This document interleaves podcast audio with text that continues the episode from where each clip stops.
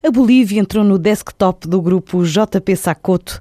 Na corrida com empresas argentinas e asiáticas, a subsidiária do grupo, a JP Inspiring Knowledge, foi selecionada para o desenvolvimento tecnológico do projeto educativo do país e começa já este ano a construir uma fábrica em território boliviano para entregar as primeiras 125 mil unidades já produzidas a nível local. Esta tecnológica portuguesa venceu o concurso internacional, diz que em causa está um volume de negócios de quase 42 milhões e meio de euros. A primeira fase do projeto tem a duração de 15 meses e os trabalhos têm início já em fevereiro. A Krypton é uma produtora portuguesa que está a assinalar as bodas de prata, 25 anos a crescer, mesmo nos últimos três, em contraciclo com a crise, e agora no final do primeiro semestre de 2014 decide se vai lançar a Krypton School em parceria com o ISEG. Explica João Vilela, o diretor da produtora. De parte a parte há muito interesse em avançar com isto, mas é um, é um projeto que requer muita atenção e muita dedicação e só com um cenário de estabilidade é que podemos avançar para ele. No fundo, uh, a Krypton School é hum, um modelo uh, muito semelhante, mas refeito para a nossa realidade da New York Film Academy, poder uh, fazer com que as pessoas vivenciem uh, aquilo que é a realidade da produção e realização de um filme de publicidade. Portanto, é, é, um projeto para já de primeira linha que nós queríamos consolidar. A estratégia da Krypton também passa pelo exterior, numa altura em que está a estudar o Médio Oriente, diz que procura mais alternativas, parceiros, do que exportação ou internacionalização. O exemplo é Angola. Procura de alternativas, de fornecedores, de capacidade de resposta no exterior, e temos tido com estúdios de som, com estúdios de pós-produção na Alemanha, em Espanha, em Londres, neste momento estamos a filmar em África do Sul, temos parceiros pelo mundo todo. Clientes para exterior, nós temos de facto eh, consolidado muito o mercado angolano, representa hoje em dia para aí 25% da nossa faturação.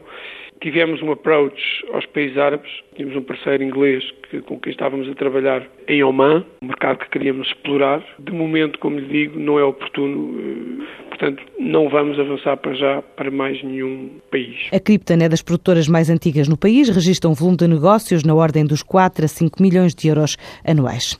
Se esta tarde Cristiano Ronaldo ganhar a bola de ouro, a imagem do jogador pode atingir os 50 milhões de euros. Pelo menos esta é a previsão de um estudo da Escola de Marketing do IPAM, que procurou avaliar quanto vale a imagem e a marca do jogador português após a atribuição do prémio da FIFA.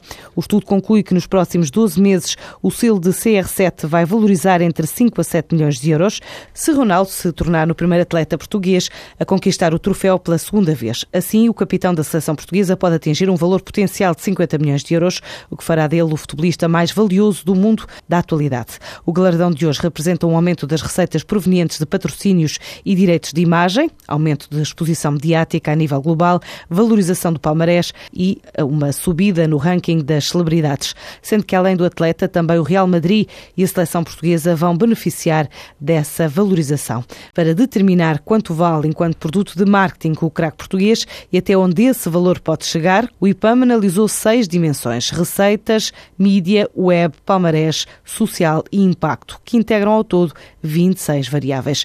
Ao nível de receitas, o salário do avançado Real Madrid foi alvo de uma negociação, superando os 17 milhões de euros ano. O palmarés do futebolista é também assinalável, conquistou 13 troféus coletivos e 5 prémios oficiais individuais, disputou 541 partidas, mas é no capítulo da web que a performance mais se assemelha às exibições do atleta no retângulo de jogo. 70 milhões de fãs no Facebook, 23 milhões de seguidores no Twitter, 137 milhões de referências no Google e 4 milhões de vídeos no YouTube.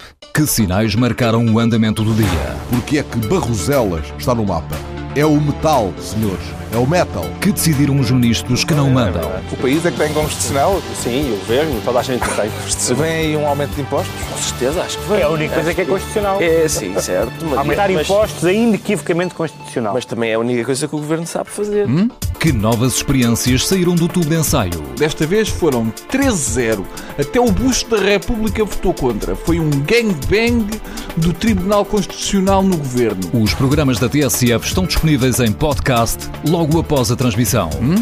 Para escutar o que quer, quando e quantas vezes quiser. Está aqui uma boa notícia. Subscrição gratuita em tsf.pt/podcast. Tudo o que se passa, passa na TSF.